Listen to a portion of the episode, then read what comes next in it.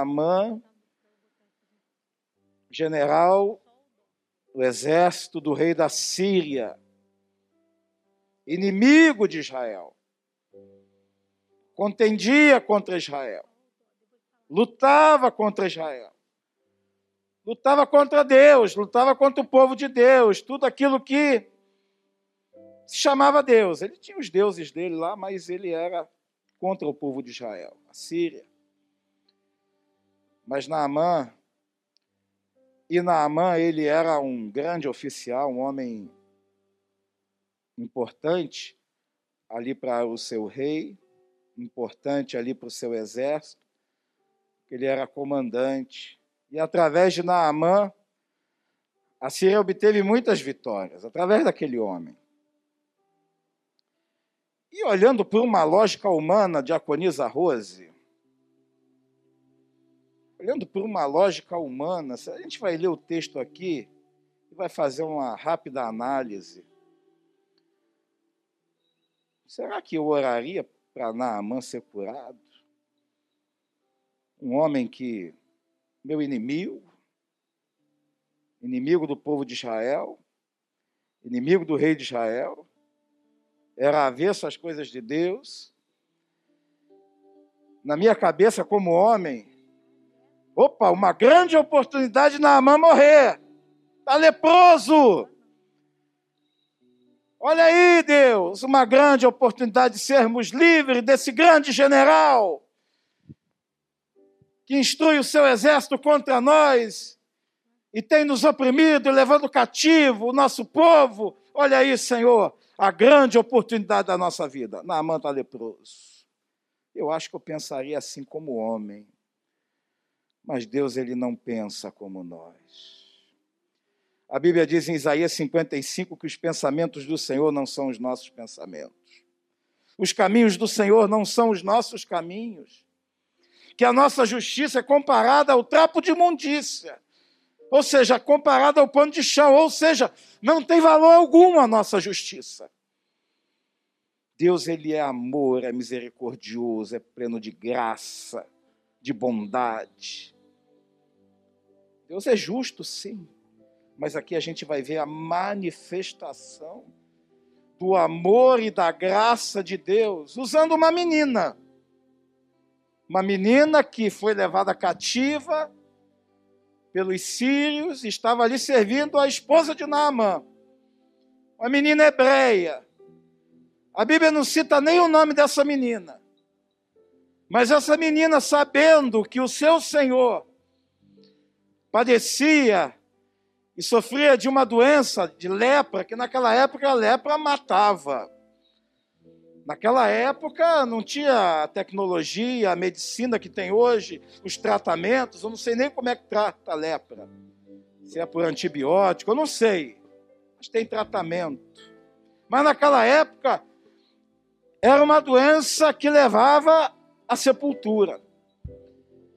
E aquela menina, não obstante ela ser escrava e ter sido escravizada, sido levada cativa do seio da sua família e do seu povo, está servindo ali, ela usou de bondade e de misericórdia para com aquele homem, mas com um propósito muito específico, a gente vai ver depois. Ela falou: Ah, se ele soubesse.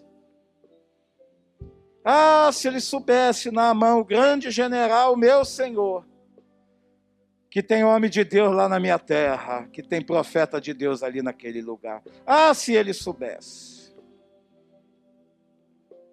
Ah, se o mundo soubesse.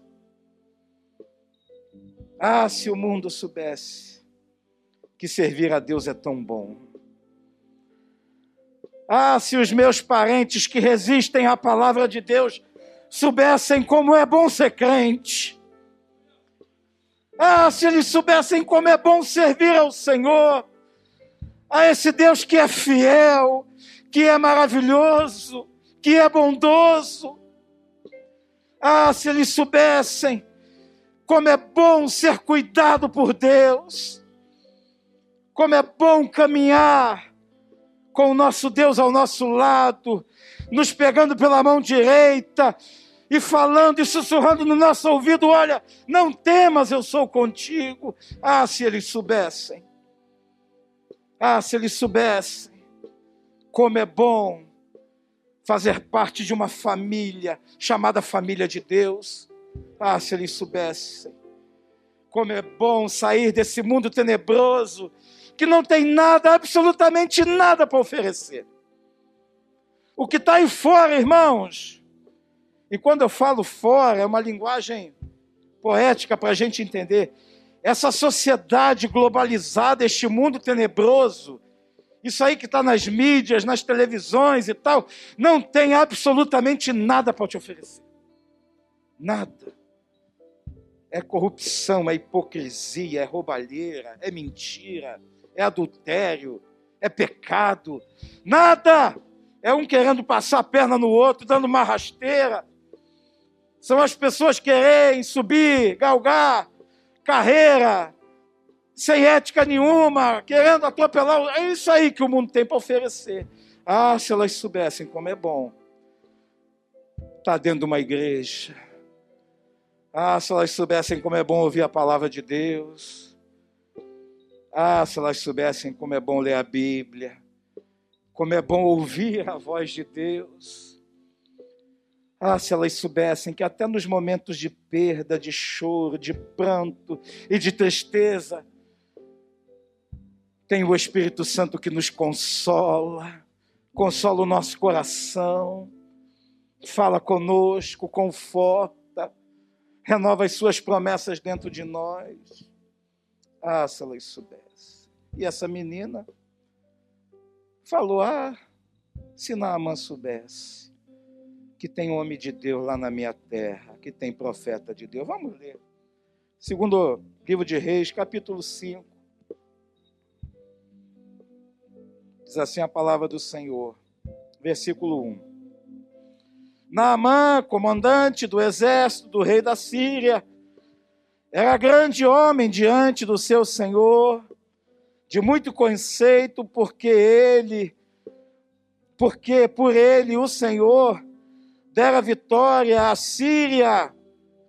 Era ele, herói de guerra, porém leproso. Irmão, se eu for ler isso aqui, sem discernimento do Espírito Santo, eu vou endoidar a cabeça. Porque ele, Naamã, o Senhor, dera vitória à Síria. E agora, como é que eu faço?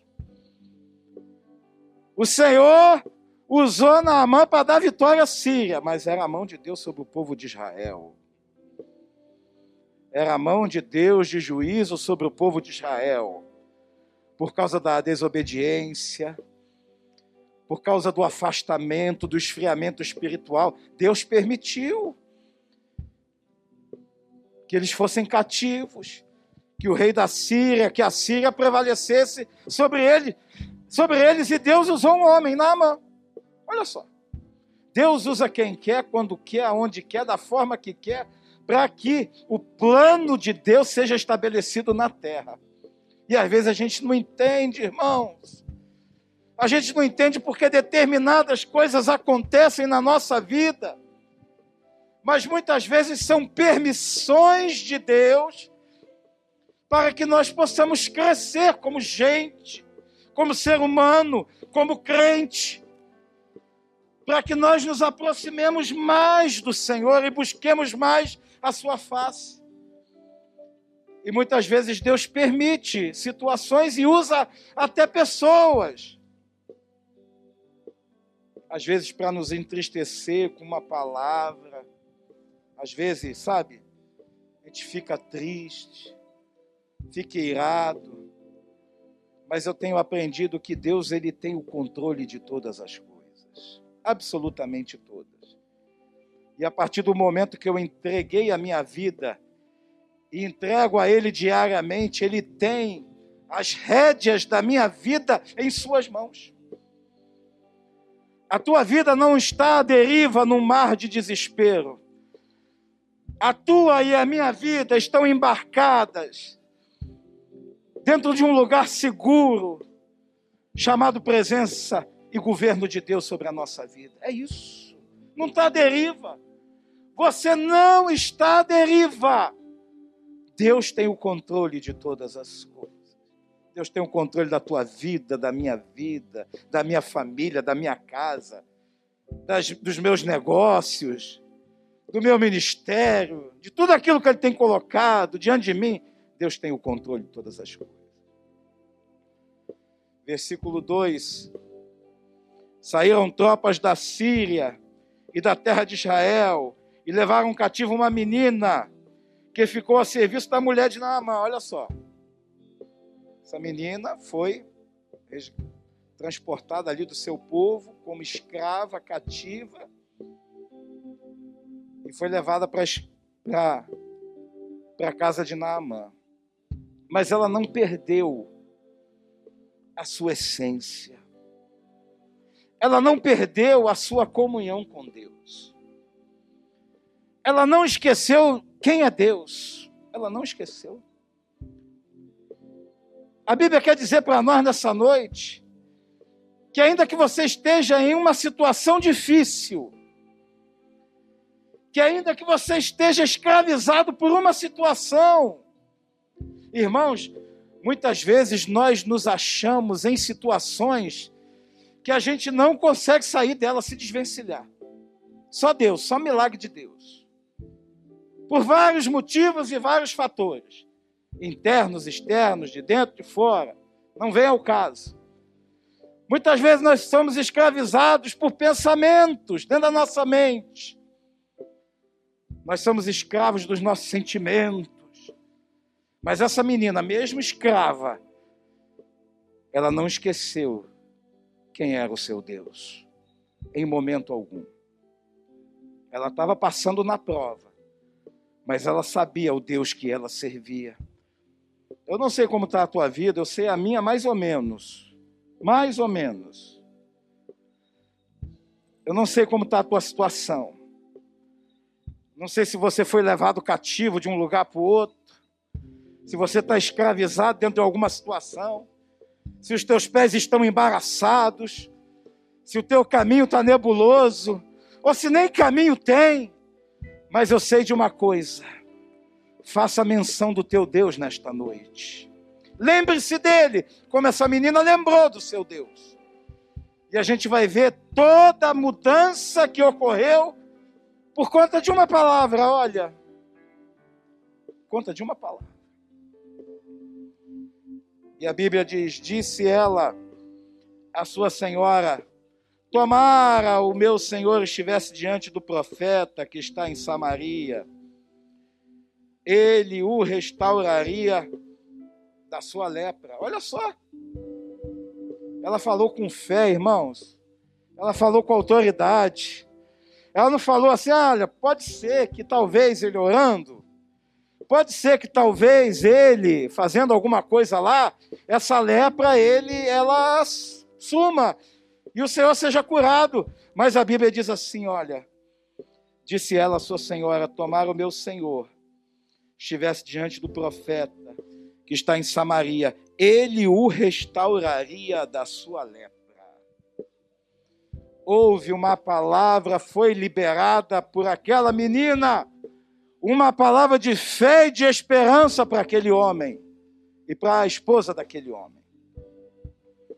E eu quero liberar para você nessa noite, liberar para mim também, uma palavra de fé e de esperança essa lepra vai ser curada. E eu falo de maneira poética para você entender. Essa lepra da tua vida, ela vai ser curada, ela vai desaparecer, ela vai sumir. Porque tem Deus no céu, tem profeta na terra. Nosso Deus, ele é todo poderoso. E eu falei para você, eu falei para você, você não veio aqui nessa noite à toa. A gente não vem aqui atrás de bênção. Elas é que nos seguem. Mas no meio da tua oração e no meio da santificação da tua vida, o Senhor pode fazer milagres. O Senhor pode fazer tudo novo, absolutamente tudo novo. Santifica a tua vida para você ver. Experimenta. Então foi Naamã, disse ao seu senhor, assim, assim falou a jovem que é da terra de Israel. Respondeu o rei da Síria: Vai, anda, enviarei uma carta ao rei de Israel. Olha só, eu não sei o que motivou aquele rei a liberar Naamã para ir lá para Israel, para ele ser curado por aquele profeta. Eu não sei o que motivou, mas eu sei que aquele rei não queria perder Naamã, porque ele era uma peça importante naquele jogo de xadrez. Ele era o grande general e que dera grandes vitórias ao povo da Síria. Aí o rei falou: Não, vai, vai, vai, pode ir.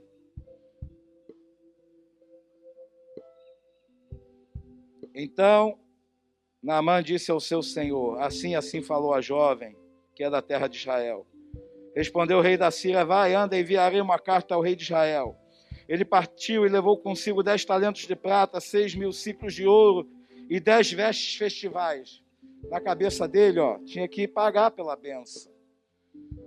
Na cabeça dele tinha que haver uma remuneração financeira. Porque na sociedade tudo é assim. Tudo é extremamente capitalista e carnal.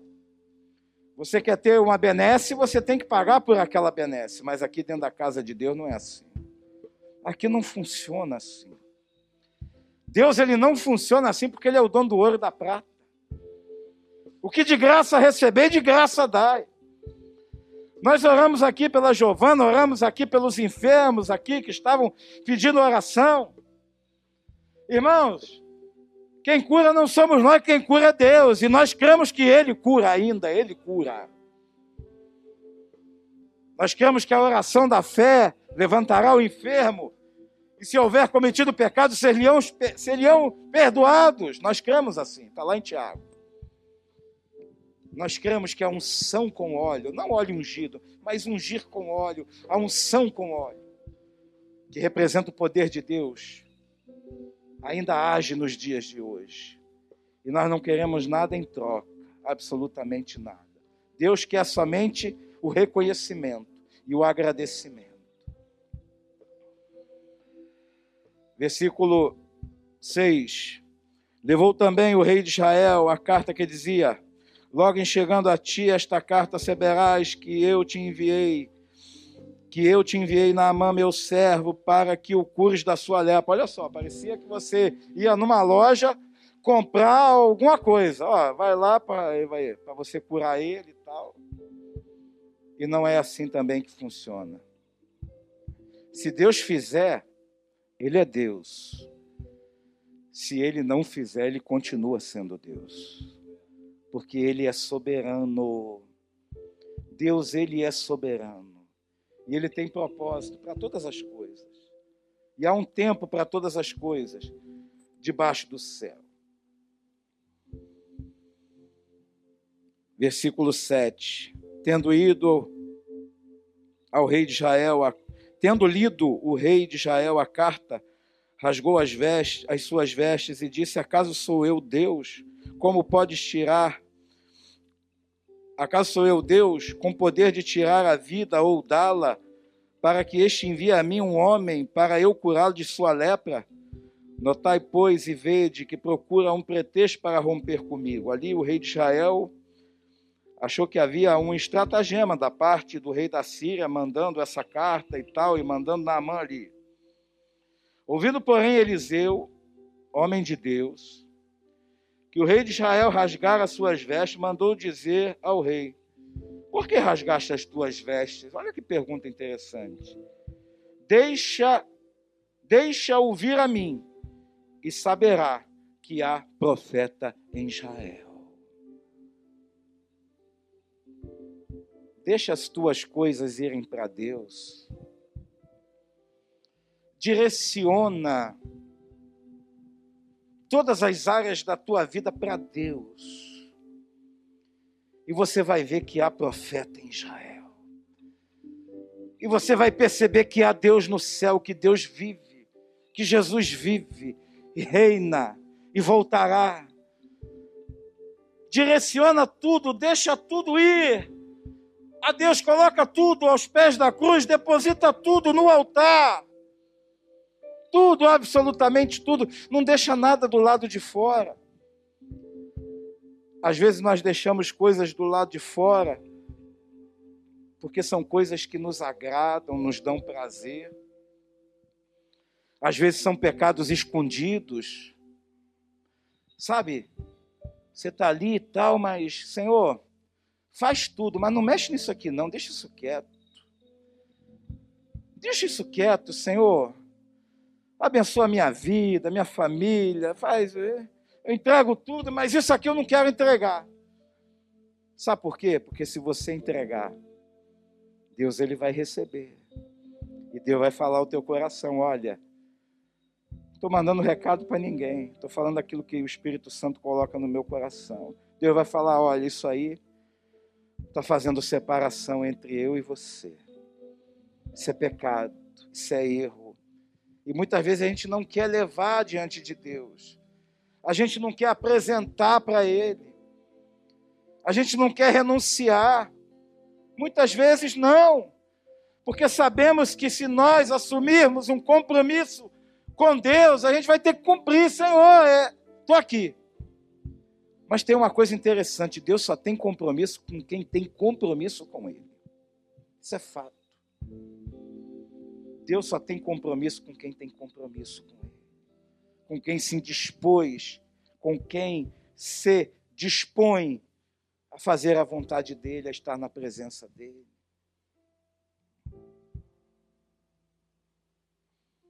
Versículo 9: Veio, pois, Naamã com os seus cavalos e seus carros e parou à porta de Eliseu. Ele veio com pompa e circunstância. Grande general. Na linguagem de hoje, ele era o cara, né? Poderia dizer assim: é o, Naamã é o cara. Pô, o cara então ele parou ali com seus carros, seus cavalos e tal. De repente, até com uma postura arrogante, porque ele era um general acostumado a mandar em muita gente, a não receber ordem, mas a mandar, faz isso, faz aquilo e tal, fica em pé, deita, vai lá, volta, ataca ali, recua tal. Era o grande general. Ele estava acostumado a dar ordem, mas não estava acostumado a receber ordem. E ali ele chegou pelo que eu entendo do texto, com pompas e circunstâncias. Então Eliseu lhe mandou um mensageiro dizendo: Vai, lava-te sete vezes no Jordão e a tua carne será restaurada e ficarás limpo. Rapaz, Naamã deve ter ficado irado. Eu vim lá da minha terra, peguei carta com o meu rei, levei carta para o teu rei, Aí vem aqui agora, com toda essa minha comitiva, esse séquito que me segue, vim aqui me apresentar diante do homem de Deus, diante do profeta, e tu não sai nem da tua casa para me receber, não quer nem olhar para minha cara. Expectativa frustrada. Quantas vezes nós temos expectativas frustradas? porque nós criamos expectativas humanas. Nós criamos expectativas que não condizem com a vontade de Deus, nem com o agir dele, são expectativas nossas. Eu lembro o pastor Isaías uma vez falando comigo a respeito do Paulo Leivas Macalão, grande homem de Deus, tal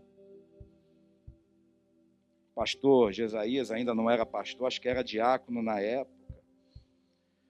Aí o Paulo Leivas Macalão estava em um certo lugar e o pastor achou uma oportunidade de ser orado por ele.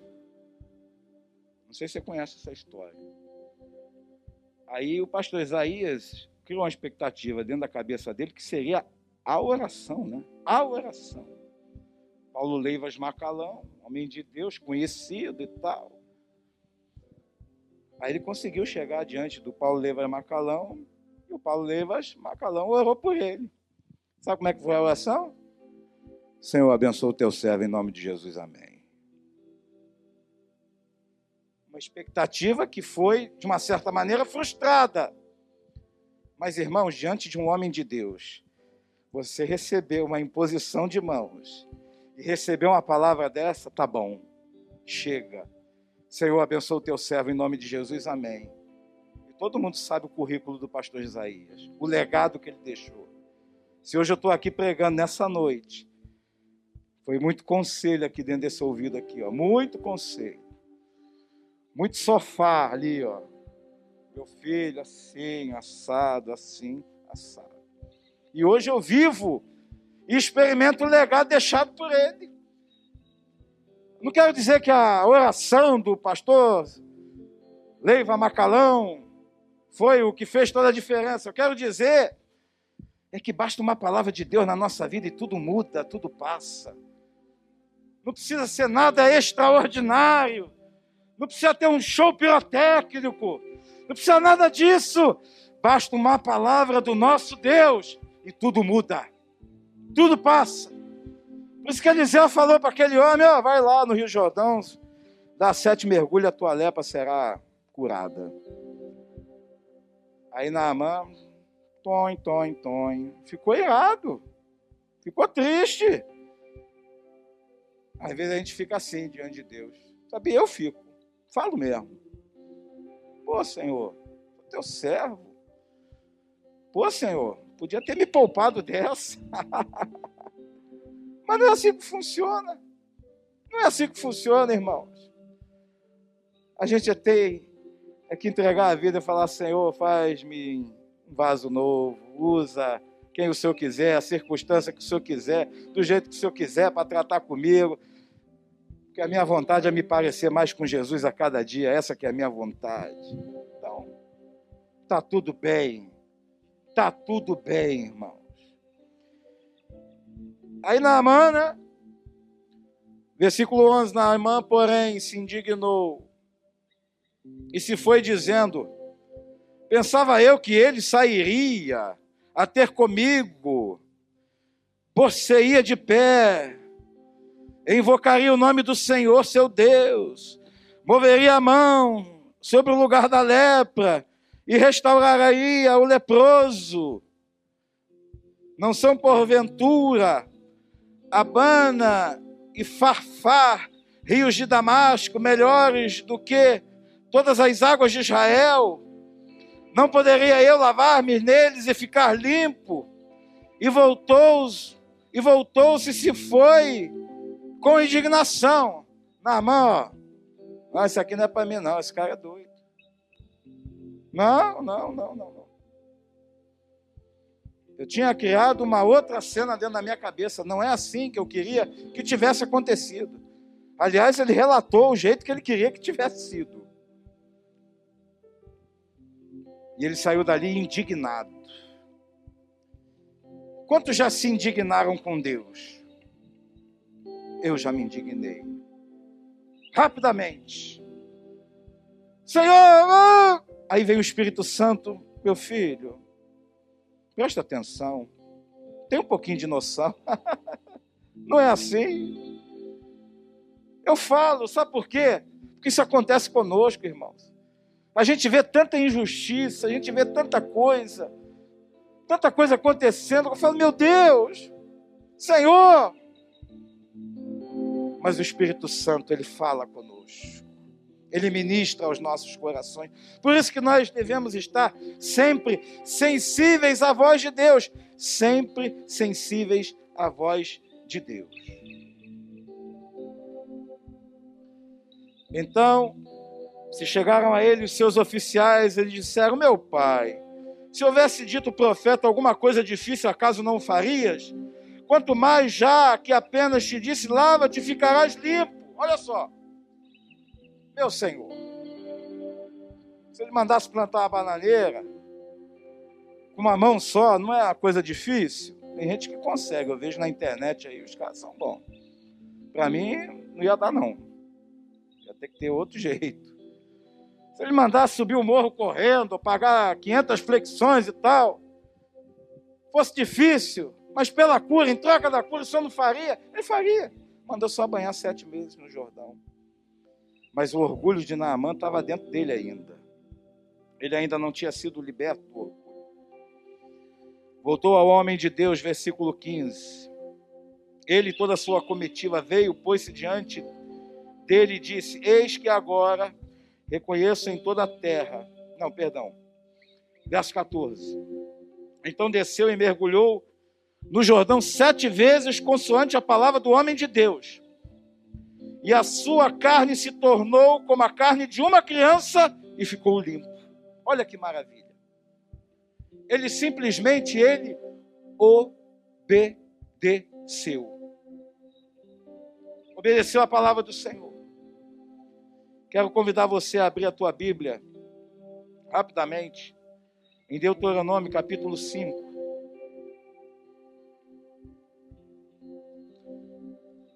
Deuteronômio capítulo 5.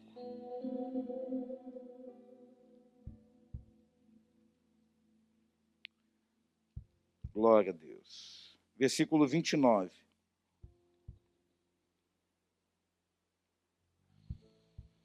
Quem dera, olha o quem dera aí de novo, né? Quem dera que eles tivessem tal coração, que me temessem e guardassem em todo tempo todos os meus mandamentos, para que bem lhes fosse a eles e a seus filhos para sempre. Quem dera. Aqui a Bíblia diz: como seria bom, como seria bom se tivessem tal coração que me temessem e guardassem em todo tempo todos os meus mandamentos. Irmãos, o Senhor fala conosco através da Sua palavra, através de louvores. O Senhor fala conosco. Essa aqui é a maior profecia que existe aqui, a palavra de Deus. E muitas vezes a gente não dá ouvidos à palavra de Deus.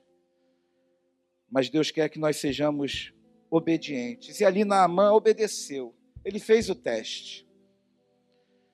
Voltou ao homem de Deus, ele e toda a sua comitiva, veio, pois, veio, pôs-se diante dele e disse: Eis que agora reconheço que em toda a terra não há Deus senão em Israel.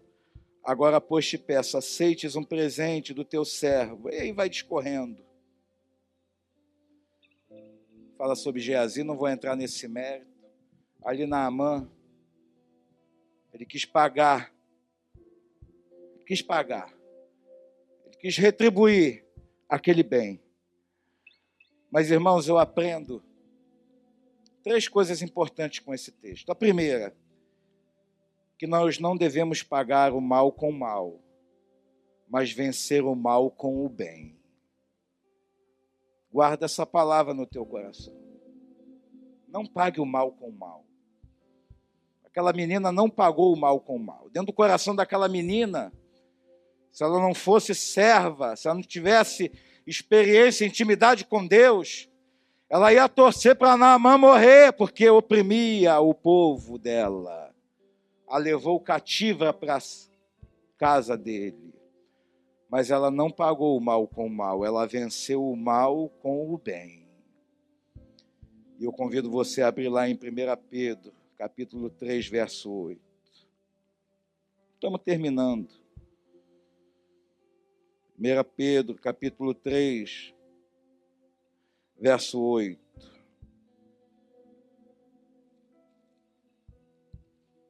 Diz assim a palavra de Deus.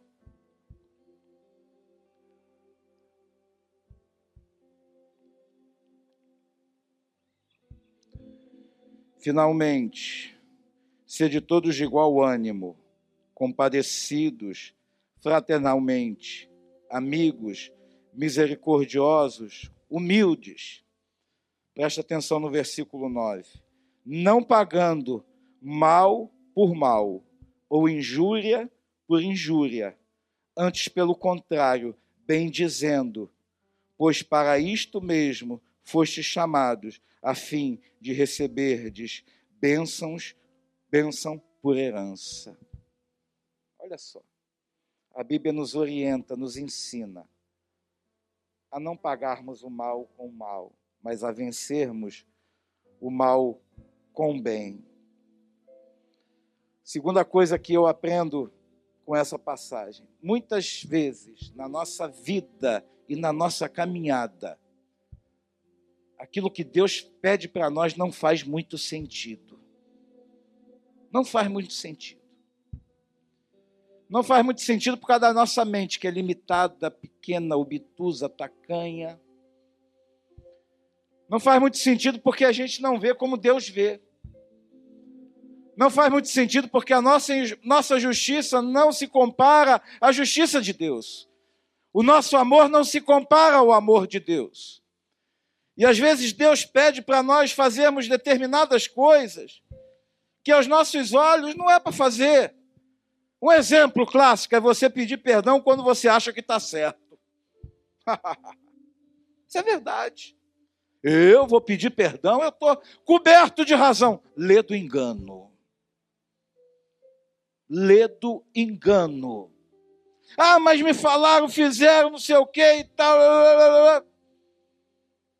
Peça perdão e libere perdão. Peça perdão e libere perdão. Tem gente sendo carcomida de câncer por falta de perdão. Vocês sabiam disso? Eu conheci pessoas assim, que morreram por falta de perdão. Raiz de amargura, bem enraizada dentro do coração. E às vezes pedir perdão não faz muito sentido. Mas, irmãos, eu não estou aqui para agradar homem, eu estou aqui para agradar a Deus. E às vezes Deus não se manifesta na sua totalidade, na sua e na minha vida, às vezes, porque nós retemos o perdão. Porque não fazemos coisas que Deus manda nós fazermos. Porque para nós não faz muito sentido, mas para Ele faz todo sentido. Já pensou se Deus não tivesse liberado perdão para nós na pessoa do seu filho Jesus Cristo? Aquela cruz tinha um dono, chamava-se eu e você, era para nós. Mas Jesus perdoou os nossos pecados, enviando o seu filho para morrer por nós e nos dar acesso ao trono da glória.